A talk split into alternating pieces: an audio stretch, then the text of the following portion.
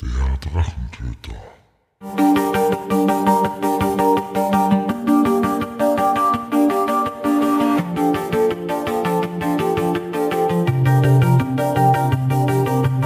Hallo und willkommen zu einer neuen Episode des Drachentöter Podcasts.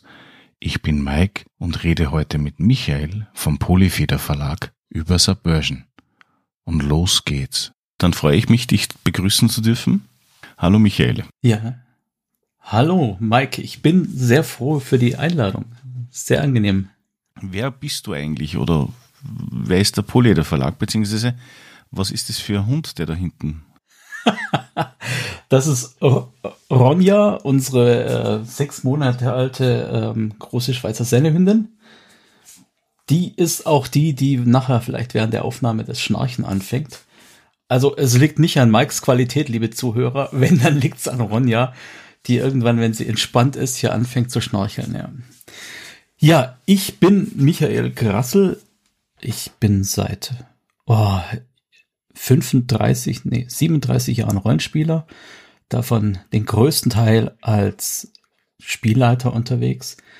Wie vielleicht die meisten im deutschsprachigen Raum angefangen mit DSA, weil mein damals bester Freund in der Spielwarenhandlung ein Spiel entdeckt hat mit dem Titel Abenteuer Basisspiel und weil er nicht wusste, was es bedeutet, hat das einfach mal mitgenommen und gelesen und gesagt, hier, Micha, das müssen wir machen.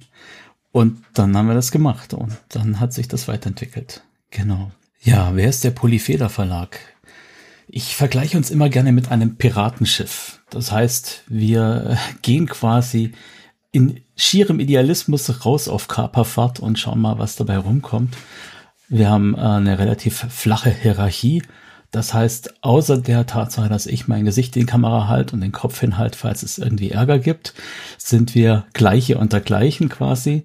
Und das war's auch schon. Momentan sind wir ja, lass mich lügen, neun, davon aber zwei reine Übersetzer. Die anderen sind Mitarbeitende, Mitidealisten im Verlag. Darunter sind Grafiker, äh, Zeichner, Übersetzer, Autoren. Wir haben unser, wie soll ich sagen, ich will das jetzt nicht äh, misogen sagen, aber unser Mädchen für alle, sagt man ja. Ähm, ja, so läuft das Ganze und ähm, es läuft noch nicht so lange. Wir haben uns eigentlich nur für Subversion gegründet. Ja, zu dem kommen wir später noch, weil du hast vorher noch etwas angemerkt, genau, genau. nämlich du bist ja auch Podcaster und äh, ja. Metal Freak. Wie geht es jetzt Hand in Hand und äh, wo sind da die Schwerpunkte oder was kannst du uns dazu erzählen? Boah, also äh, meine Musik hat ja mit dem Podcast erstmal gar nichts zu tun. Äh, ja, Metal wenn ich jetzt, wenn du jetzt sagst Metal Freak, dann klingt das, als ob ich nur Metal höre. Ich höre größtenteils Metal, aber ich höre auch Jazz und Klassik und äh, viele andere Dinge, außer Techno, Volksmusik und Schlager. und, aber du bist selbst aktiver Musiker dann, oder? Ich komme nicht mehr wirklich dazu. Ich habe eigentlich eine äh, Gitarreausbildung und habe mir beim äh, zweiten Sohn, der hat oben ein Schlagzeug stehen, so ein bisschen Schlagzeug angeeignet. Und weil der erste Sohn E-Gitarre spielt, habe ich dann gesagt, komm, ich tue einen Bass her. Und äh, ja, dann haben wir so ein bisschen zusammen rumgepunkt. Aber das ist nichts längerfristiges gewesen. Und äh, ja. Also keine geplante Hausmusikband. Naja, was heißt nicht geplant? Also die Zeit, die Zeit. Meine zwei Großen sind beide in der Internatsschule und haben oft bis 18 Uhr, 20 Uhr abends Schule. Und dass wir da gemeinsam was machen, das ist unrealistisch. Es funktioniert einfach nicht mehr. Das ist klar, ja. Na, finde ich super. Also wenn die Familie da mitmacht, ist die Frau dann auch noch aktiv? Im Rollenspiel. Wir spielen alle zusammen Rollenspiel. Bis auf den Jüngsten, der ist dann noch nicht ganz so weit. Aber im Rollenspiel tun wir alle zusammen, ja. ja, perfekt. Was spielst du da? Äh, Subversion wahrscheinlich nicht unbedingt gerade. Ah, das kommt noch, das kommt noch. Also eigentlich hatte ich damals, meine Kinder waren fünf und sechs, die Großen, als ich gesagt habe, komm, äh, wir probieren das mal. Und da hatte ich gedacht, ja, so nett ein bisschen DSA, weil Fantasy, Herr der Ringe, Hobbit, das kennt man. Und das haben sie dann mal ausprobiert und haben dann gesagt, nee, das ist, nee, das wollen wir irgendwie nicht. Wir wollen das da. Und da wurde dann mit dem Finger auf die dritte Edition von Shadowrun gezeigt. und Das, das ist unser Kernsystem tatsächlich. Aber wir haben schon vieles probiert. Vampire, Siebte See, Star Wars. Ähm Ach, ich glaube, ich könnte nichts auf den Tisch legen, was Sie sagen würden. Das probieren wir nicht. Numenera, genau. Ja. Ich finde es interessant, dass äh, in diesen jungen Jahren an und für sich gleich mal zu Shadowrun gegriffen wird.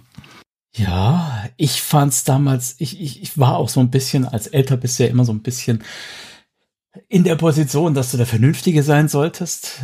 Und ich wollte eigentlich so ein bisschen bremsen, aber naja, ich meine, es ist natürlich auch bigott. Die können heutzutage im Internet sich Dinge anschauen, wo du sowieso nicht wirklich Zugriff drauf hast. Und du kannst nur darauf vertrauen, dass da schon die Mediennutzung halbwegs sinnvoll abläuft. Und wenn man mit ihnen einen Actionfilm schaut, dann ist der Schritt zur Imagination hin nicht mehr so extrem. Natürlich schaust du da, dass du nicht gleich die echt krassen Sachen bringst, so wie die, keine Ahnung, Snuff-Videos aus äh, Cyberpunk 2077 oder sowas. Aber im Großen und Ganzen haben die da alles mitgemacht. Mhm. Wie alt sind sie, wenn ich fragen darf? Die sind mittlerweile 16 und 15, die Großen. Der Jüngste ist 5. Mhm. Ja, gut, mit 5 Jahren Shadowrun ist ein bisschen. Ja, wobei, der Mittlere hat ja auch mit 5 angefangen. Aber mit dem Kleinen kann, können wir auch schon ganz gut äh, Herr der Träume spielen. Das ist so äh, von Bladehead Games. Ist das ein Spielbrettbuch? Ich weiß nicht, wie ich es besser beschreiben soll. Du hast im Prinzip so ein Ringordnerbuch und auf jeder Doppelseite ist ein Spielplan drauf. Und dann spielst du da eine echte Geschichte durch und da ist er schon sehr dabei mit taktischen Entscheidungen und allem möglichen. Also macht schon Spaß. Der Weg ist geebnet und ich habe jetzt auch Abenteuer im Märchenwald besorgt, damit wir das mit ihm spielen können. Spannend. Äh, finde ich toll. Finde ich wirklich toll, ja. Aber kommen wir zurück. Äh, Podcast. Du hast gesagt, du hast jede Menge Podcast-Episoden schon rausgebracht. Wesentlich mehr als wie ich. Ich habe Anfang der Corona-Zeit, wo ich mit dem Hund draußen war, Podcasts gehört und war damals passionierter Shadowrun-Spielleiter und Spieler. Und es gab keinen deutschsprachigen Shadowrun-Podcast. Und dann habe ich halt einen gemacht. Ja, das ähm, war eine steile Lernkurve, aber es war eine sehr coole Erfahrung und macht auf jeden Fall immer noch Spaß, auch wenn es gerade mit den ganzen anderen Projekten, die ich noch nebenbei habe, doch ein ziemlich hoher Payload wird. Und äh, ich fürs kommende Jahr von meiner wöchentlichen Veröffentlichung abrücken muss. ja, es ist Stress. Vor allem, wenn jetzt so Sachen kommen wie die Spielmesse Essen und Dreieich und äh, all solche Dinge, verliert man halt immer Zeit und die fehlt. Darf ich an der Stelle mal ganz kurz dein, dein äh, Podcast ninjan?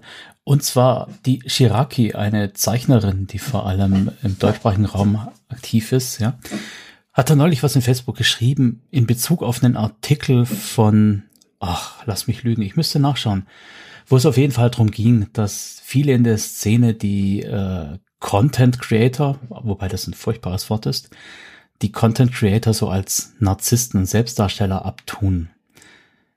Es ist für mich irgendwie ein Unding, weil genau das ist doch das, was die Szene von unten her belebt. Würden wir alle nur die Produkte von oben her bekommen, dann würde das oben irgendwann aussterben. Diese ganze, ja, diese ganze Personalsache, die ist vom Fan zum Produzent wirklich fließend und äh, ich bin ja auch so bei Shadowrun in der Redaktion gelandet, ohne dass ich irgendwie mal die Absicht hatte oder ein Bewerbungsgespräch geführt habe. Ja, als Content Creator, narzisstisch. Ich würde sagen, ein bisschen egozentrisch muss man schon ein bisschen sein, weil man ja doch irgendwo etwas schaffen möchte. Auf der anderen Seite gibt man es ja dem Publikum bereit oder, oder bekannt, also sprich im Sinne von ein bisschen Rampensau will man auch sein. Es ist immer so lustig, weil hin und wieder habe ich Leute kennengelernt, die gesagt haben, ja, ich möchte was machen, ich möchte es keinem zeigen. Mhm. Ja, kenne ich. also man könnte ja Kritik bekommen. Also sprich, diese Kritikunfähigkeit bei manchen Dingen ist äh, vorhanden natürlich, ja. Ja, es ist aber nicht nur Kritikunfähigkeit. Ähm, es ist natürlich auch so, dass mit Lob sehr viel sparsamer umgegangen wird und vor allem Kritik in der Öffentlichkeit sehr viel vehementer ausgeführt wird. Das ist scheinbar so ein Internetphänomen, Aber man kann sich an einen Begriff stoßen und da einen Shitstorm über fünf Seiten hinlegen. Das ist mir manchmal unbegreiflich, warum die Leute so viel Energie verwenden, nur um etwas zu bashen, was sie gar nicht gut finden. Kommen wir aber zum Hauptthema. Poleder Verlag oder der Poleder Verlag wurde ja gegründet, wie du gesagt hast, wegen Subversion und äh, Subversion ist, gehe ich mal davon aus, dem wenigsten ein Begriff. Ich selbst bin ein bisschen in der Vergangenheit drüber gestolpert, in verschiedensten Ausprägungen. Aber was ist Subversion? Wie würdest du es erklären oder wie kannst du es erklären? Um was handelt es sich genau? So, das ist schwierig, aber ich bin schon häufig gefragt worden. Insofern kenne ich schon die Fallstricke und hoffe, dass ich es diesmal besser mache. Äh, gleich vorweg, falls es jemand irgendwie suchen wollen würde, wir sind der Polyfeder Verlag, nicht Polyeder. Entschuldige. Das, das Polyeder ist zwar im Logo, ja, aber Feder für die schreibende Zunft eben, ja. Gut, also was ist Subversion? Erstmal, es ist ein Rollenspiel. Das ist jetzt keine große Überraschung, da ich ja bei dir im Podcast bin. Und wenn ich jetzt sagen würde, es ist ein Cyberpunk-Rollenspiel, dann habe ich an der Stelle wahrscheinlich schon die meisten Leute verloren. Deshalb möchte ich das eigentlich nicht gesagt haben. Also, falls ihr es gehört habt, vergesst es einfach wieder. Ich nenne es gerne ein Hope-Punk-Rollenspiel. Warum? Beziehungsweise warum möchte ich da nicht Cyberpunk sagen, obwohl es doch eine Welt ist, wo Technologie mit dazu fließt, aber auch Magie und sonst irgendwas. Wenn du Cyberpunk googelst und einfach mal in der Google-Bildersuche dir was anzeigen lässt oder irgendeine beliebige andere Suchmaschine verwendest, dann findest du in der Regel Bilder von großen Städten mit Neonleuchten und äh, futuristischen Fahrzeugen und sonst irgendwas. Das gibt es in Subversion in Neo Babylon zwar auch in der Oberstadt, es gibt aber auch den Ochsenkarren, der auf dieser Straße fährt, oder irgendwelche anderen Fuhrwerke, vielleicht sogar von Hand gezogen oder berittene Leute, weil die Technologie eben so weit auseinander liegt. Ja? Außerdem ist Cyberpunk ja in der Regel verknüpft mit einer Zukunftsvision dieser Erde. Subversion ist keine Zukunftsvision dieser Erde, sondern eine alternative Historie, wie man sagt. Wir denken uns einfach mal die Welt so um 500 vor Christi und da waren aber nicht die Römer am Drücker, sondern da war Babylon am Drücker. Und die babylonischen Herrscher haben in mehreren Generationen ihre umliegenden Völker erobert und sich ihre magischen Fähigkeiten einverleibt, um so ein magikratisches, arkanokratisches Herrschaftssystem aufzubauen und haben den gesamten fruchtbaren Halbmond, also Ägypten bis Irak, nach oben bis hier an ähm, in Europa Richtung Griechenland rein und so weiter erobert gehabt.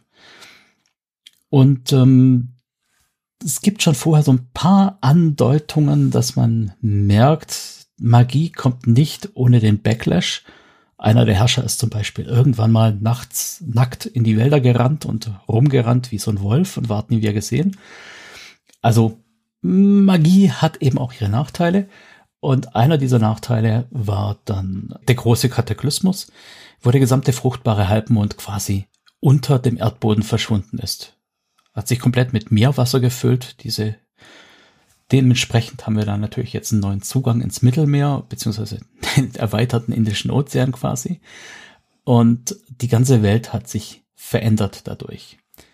Die Nachfahren von Babylon vor allem die magisch Begabten waren erstmal in alle Winde zerstreut, haben sich dann aber wieder rege organisiert, als man von einem neu entstandenen Kontinent der Azoren erfahren hat. Und die sind auch ganz genau da, wo die Azoren im Moment sind. Der höchste Berg des Kontinents in Subversion ist eben genau die Insel, die man jetzt im Moment sieht. Und dann zieht man das Ganze ein paar Höhenmeter nach oben und dann entsteht da dieser Kontinent.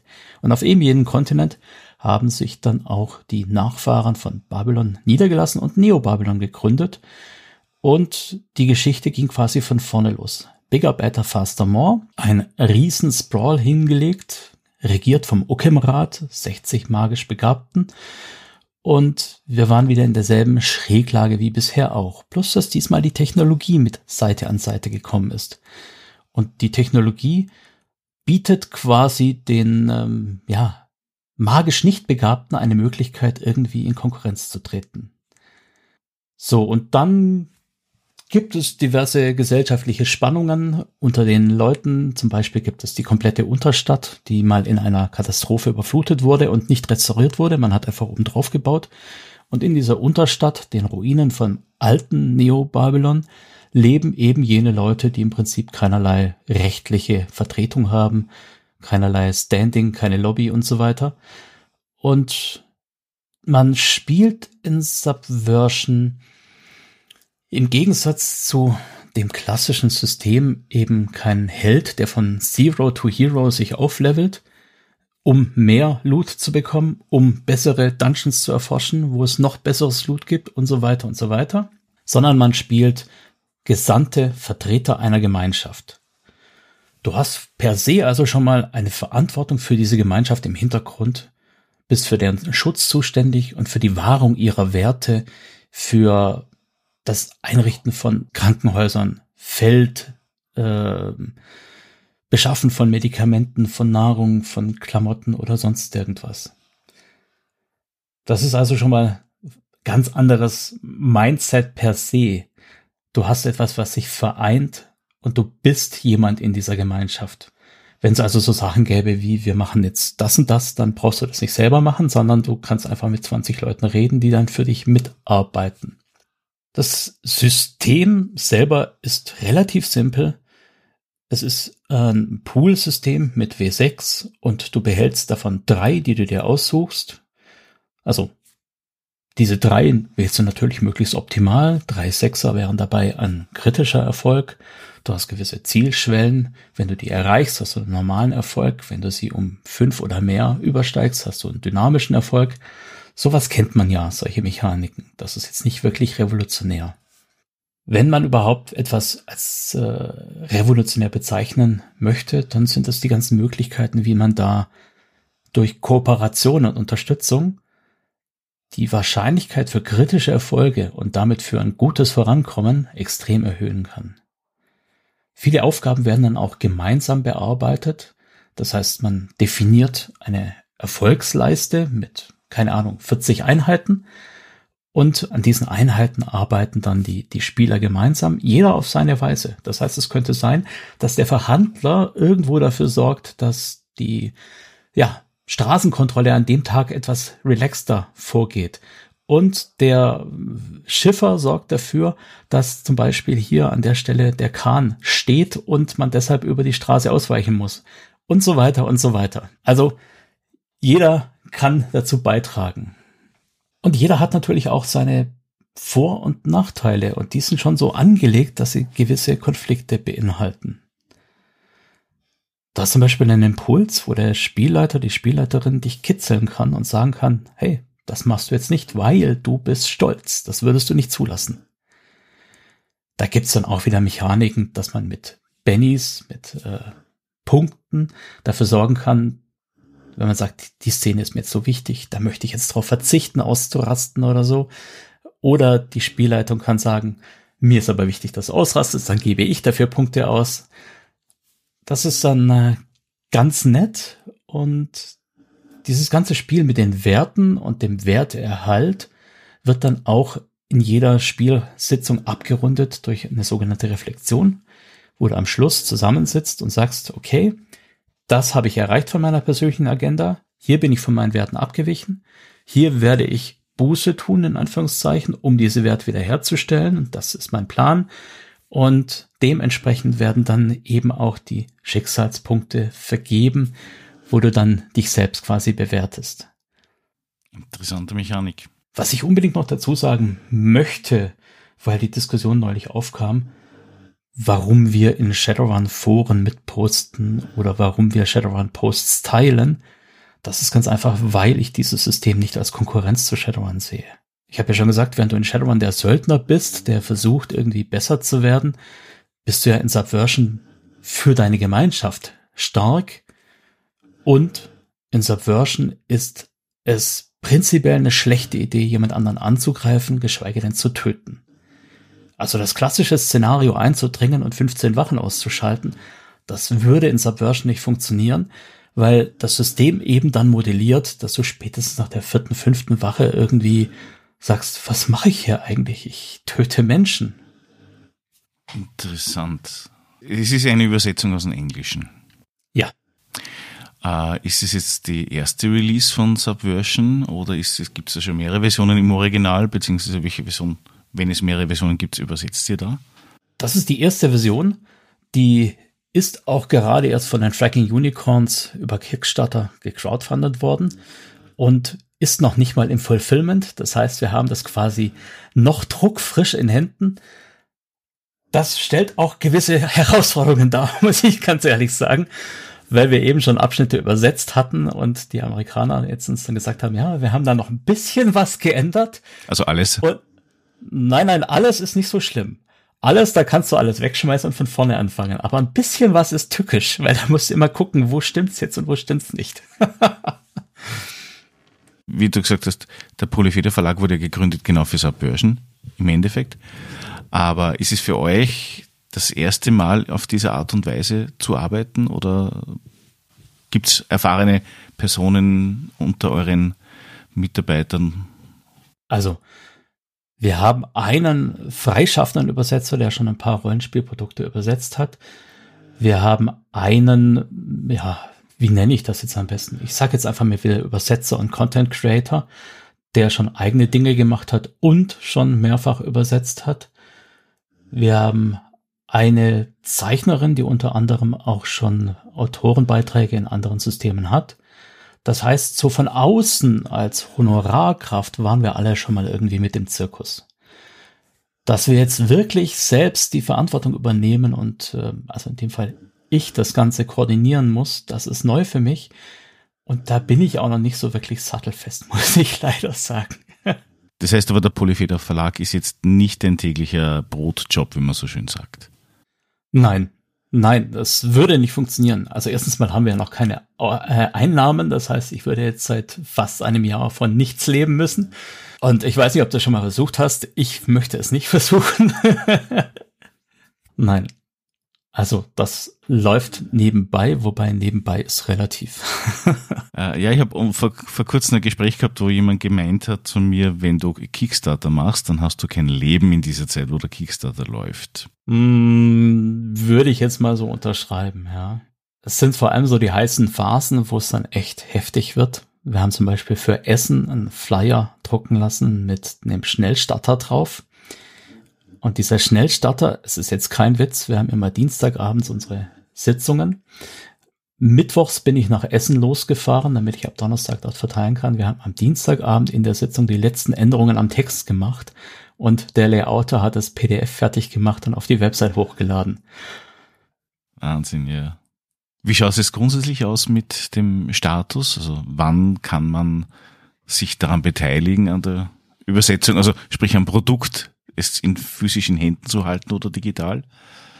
Also, du hast es ja vorher schon im Vorgespräch angesprochen. Du hast ja mitbekommen, wir hatten schon ein Crowdfunding, das wir aber abgebrochen haben. Ähm, wir planen den Relaunch in den Februar. Das heißt, wir lassen uns jetzt so ein kleines bisschen Zeit, um die ganzen ähm, organisatorischen und strukturellen Probleme auszubessern. Und dann starten wir im Februar.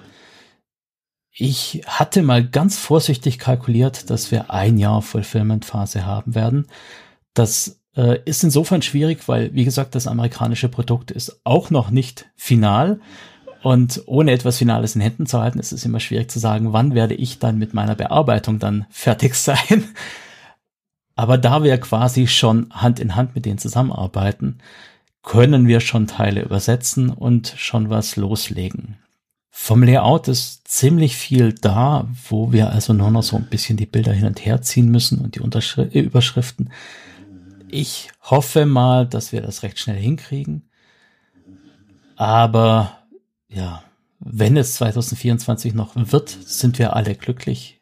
Ich würde mal vorsichtig sagen, wir gehen auf ja, Frühjahr 25. Das ist jetzt wirklich pessimistisch, weil ich im Podcast und in allen anderen Lebenslagen erfahren habe, dass es immer schlecht ist, feste Zusagen zu machen. Ach ja, nie ein Jahr dranhängen ans Monat oder so, ja, ja. das ist, kennt man ja. Ähm, werdet ihr auf Kickstarter bleiben oder werdet ihr aufgrund der Erfahrungen die Plattform wechseln oder? Nein, wir werden auf Game on Tabletop bleiben und Ah, ihr wart auf Game on Tabletop? Ich genau, dachte, genau, ja. Ich möchte es jetzt auch nochmal klar sagen. Game on Tabletop hat da keinen Fehler gemacht. Ganz im Gegenteil. Die Laura Hoffmann von Game on Tabletop hatte in der Phase auch noch gesagt, hey, hört mal, lasst euch doch lieber mal noch ein bisschen Zeit. Und äh, wir waren diejenigen, die gesagt haben, nee, wir haben jetzt schon so oft verschoben, wir haben das angekündigt, wir machen das am 1. Dezember, also machen wir es am 1. Dezember. Ja, was soll ich sagen? Es ist das Vorrecht der Naivität, dass man solche Fehler macht und es wäre idiotisch, sie nicht einzusehen. Insofern, ja, das lief scheiße, das war nicht gut, aber die Community hat fantastisch reagiert. Also ich hätte gedacht, wir kriegen megamäßig hier Backlash. Überhaupt nicht. Die Leute sind alle voller Verständnis. Ganz im Gegenteil, sie schätzen sogar, dass man damit so ehrlich umgeht und sagt, ja, war nicht gut, machen wir jetzt besser. Was waren dann die Ursache? Also ich habe es jetzt nur mitbekommen im Sinne von, ihr habt abgebrochen, warum auch immer.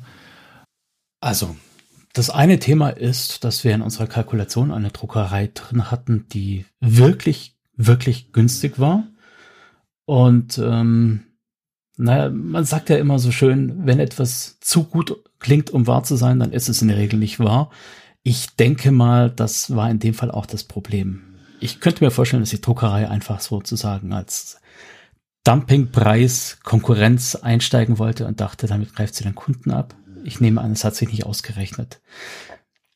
Jedenfalls, als ich die ganzen Angebote final festzurren wollte, habe ich dann keinerlei Reaktion mehr bekommen. Und wie man es halt so macht, wenn man auf eine E-Mail nicht direkt am ersten Tag eine Reaktion bekommt, dann wartet man halt ein bisschen und schreibt in einer Woche wieder und dann in zwei Tagen wieder und dann nochmal. Und es war dann tatsächlich so, dass im Prinzip in den drei Wochen, bevor wir das Crowdfunding fertig hatten, hätten machen wollen, plötzlich die Druckerei komplett verschwunden war. Die Website war weg. Ich habe auch per Telefon niemand mehr erreicht. Ich nehme an, die sind einfach insolvent gegangen.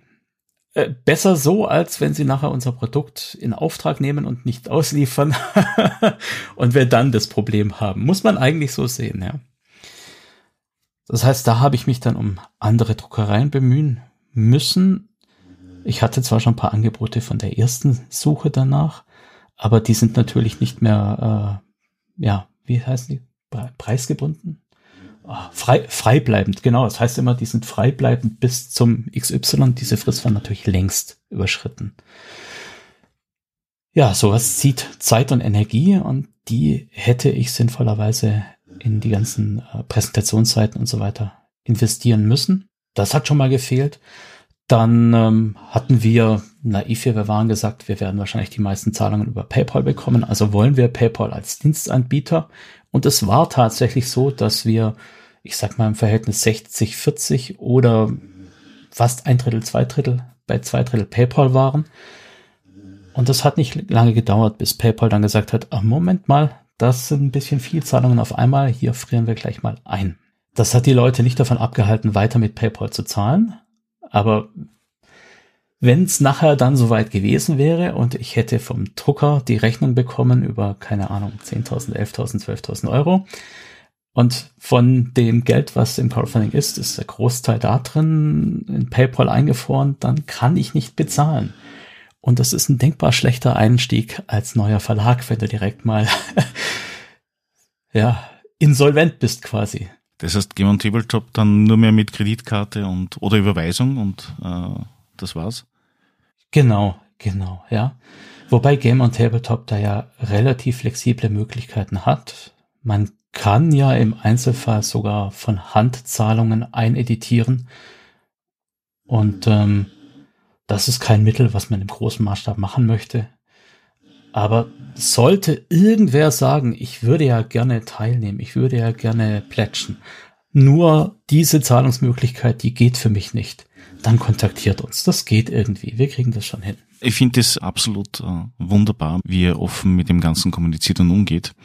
Weil äh, ja, ich kenne das aus der Vergangenheit, da weiß man nichts und dann erfährt man nichts und dann bekommt man keine Antwort auf E-Mails oder keine Reaktionen, beziehungsweise Jahre später dann, ja, vielleicht können wir das doch noch machen, aber irgendwas anderes habe ich alles schon erlebt. Und ich mhm. nenne jetzt hier auch keine Firmen und keine Unternehmungen. Wir wissen, äh, welchen du meinst. mitunter auch, ja. und äh, natürlich gibt es immer Negativbeispiele, aber das speziell gerade bei euch als, als Kleinstverlag in dem Sinne noch, also Kleinst im Sinne von, ihr seid im Anfang und ihr habt bis auf das Produkt äh, noch nichts geschaffen, beziehungsweise seid ihr ja gerade im, im Schaffungsprozess, finde ich das wirklich, wirklich vorbildhaft, auch für Große, mit dem Ganzen umzugehen. Man dankt. Gehen wir davon aus, blicken wir ein bisschen weit in die Zukunft, also nach 2025. Was könnte da noch folgen nach Subversion? Gehen wir davon aus, das läuft es tadellos und nachdem ich das ein bisschen mitbekommen habe, ist das Interesse ja sehr groß daran, dass äh, Subversion nicht nur gedruckt wird, sondern auch massiv aktiv gespielt wird. Wie sind da die Zukunftspläne? Habt ihr euch da irgendwie Gedanken gemacht? Oder? Also gerade von den Fragging Unicorns gibt es noch einiges, was wir übernehmen könnten und wollten.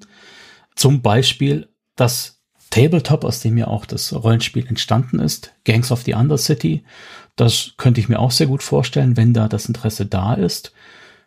Es gibt noch so ein bisschen Beiwerk um die Welt herum, also die Welt, die sich ja Gangs of the Undercity und Subversion dann teilen würden. Also es gibt zum Beispiel ein Kochbuch für Neo Babylon äh, und eine Romananthologie. Das sind auch Dinge, die wir gerne übersetzen würden, wenn das denn irgendwie der Wunsch der Community ist. Und dann, wie gesagt, die Zusammenarbeit zu den Fanging Unicorns ist sehr gut. Haben wir auch Freigabe, ein Europa-Setting, ein ich will nicht sagen ein Deutschland-Setting, weil Deutschland in der Form ist nicht, aber ein Europa-Setting werden wir machen können. Und ja, sehr spannend. Wir haben auch das Angebot, dass die deutschen Produkte dann rückübersetzt werden nach Amerika. Das wäre auch was, wo ich jetzt prinzipiell sehr offen dafür wäre. Und dann haben wir natürlich auch noch eigenes Zeug, weil so ist der Verlag überhaupt zusammengekommen, dass wir gesagt haben, hier komm, Lars, du bist derjenige, der möchte eigentlich gerne Subversion. Und wir haben hier den André, der möchte eigentlich mal sein eigenes Dark Space machen. Und dann haben wir hier so ein paar Projekte, über die ich jetzt mal noch nicht so viel sagen werde, äh, die aber auch irgendeinen Verlag brauchen und wenn wir jetzt zusammenarbeiten und hier einen Verlag aus dem Boden stampfen, dann haben wir eine Heimat für all eure kreative Produkte. Das heißt, diese sieben Leute, die jetzt im Kern in der Gründung dabei waren, das sind im Prinzip die, die später auch, ja, Produkte generieren werden, vermutlich. Von meiner Seite aus sind äh, 13 Romane fast fertig, die vielleicht dann auch dort ihre Heimat finden. Dann habe ich ein eigenes Rollenspielsystem für vier Settings, was dann auch gut mit den Romanen harmoniert, weil da zwei, nein, drei Romane zusammengehören in die eine Welt. Und ja, dann schauen wir mal, wie es weitergeht. Man möchte da ja nicht allzu viel mh, hm, postulieren. Nicht allzu viel ist gut, weil im Endeffekt ist es gerade ein riesengroßer Fahrplan für die nächsten 20 Jahre, oder? Ich möchte das gerne etwas zügiger machen. Ah ja, ähm, Brettspiel ist auch in Planung. also finde ich super, dass da einen Plan gibt und man weit hinaus denkt, na, was ist danach? Also gerade wie ihr jetzt da in der Situation seid, dass ihr mit dem englischen Hersteller so gut im Kontakt seid, ist der eine oder andere Fan, der vielleicht eine deutsche Übersetzung von dem einen oder anderen Produkt haben möchte, natürlich dann auch sehr angetan, wenn er sagt, okay, das englische Original ist zwar schön, aber er möchte einen deutschen Verlag unterstützen. Und das ist. Ja, wenn ihr das jetzt hört und ihr sagt, wir wollen Misspent Use oder wir wollen ähm, Gangs of the Undercity, dann kontaktiert uns einfach.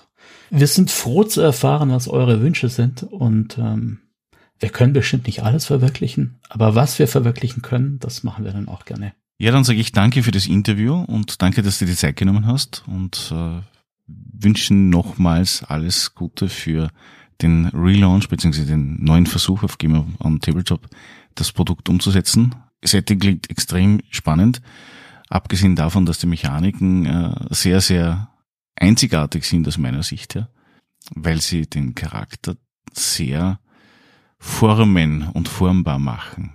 Mhm. Nicht nur irgendwelche abstrusen Werte vielleicht darstellen können, wie bei manchen anderen Systemen.